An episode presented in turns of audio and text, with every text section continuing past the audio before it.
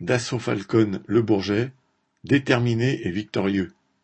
Après plusieurs semaines de débrayage sans résultat, les travailleurs de Dassault Falcon s'étaient mis en grève totale sur l'aéroport du Bourget en Seine-Saint-Denis, ainsi qu'à Martignas à partir du 7 octobre.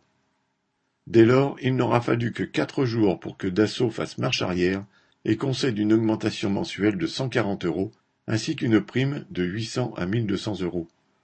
Ce ne sont pas les 300 euros mensuels revendiqués, mais cette augmentation est ressentie, à juste titre, comme une victoire par les travailleurs. Plutôt que de se laisser lanterner, ils ont fait preuve de détermination en se mettant en grève totale.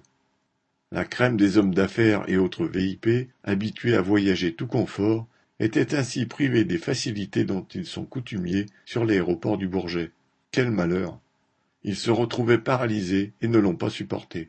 Pour satisfaire ce gratin accro aux avions d'affaires, Dassault a dû en passer par les exigences du monde du travail, sans lequel plus rien ne fonctionne. Une résolution riche d'enseignements pour le présent et pour l'avenir.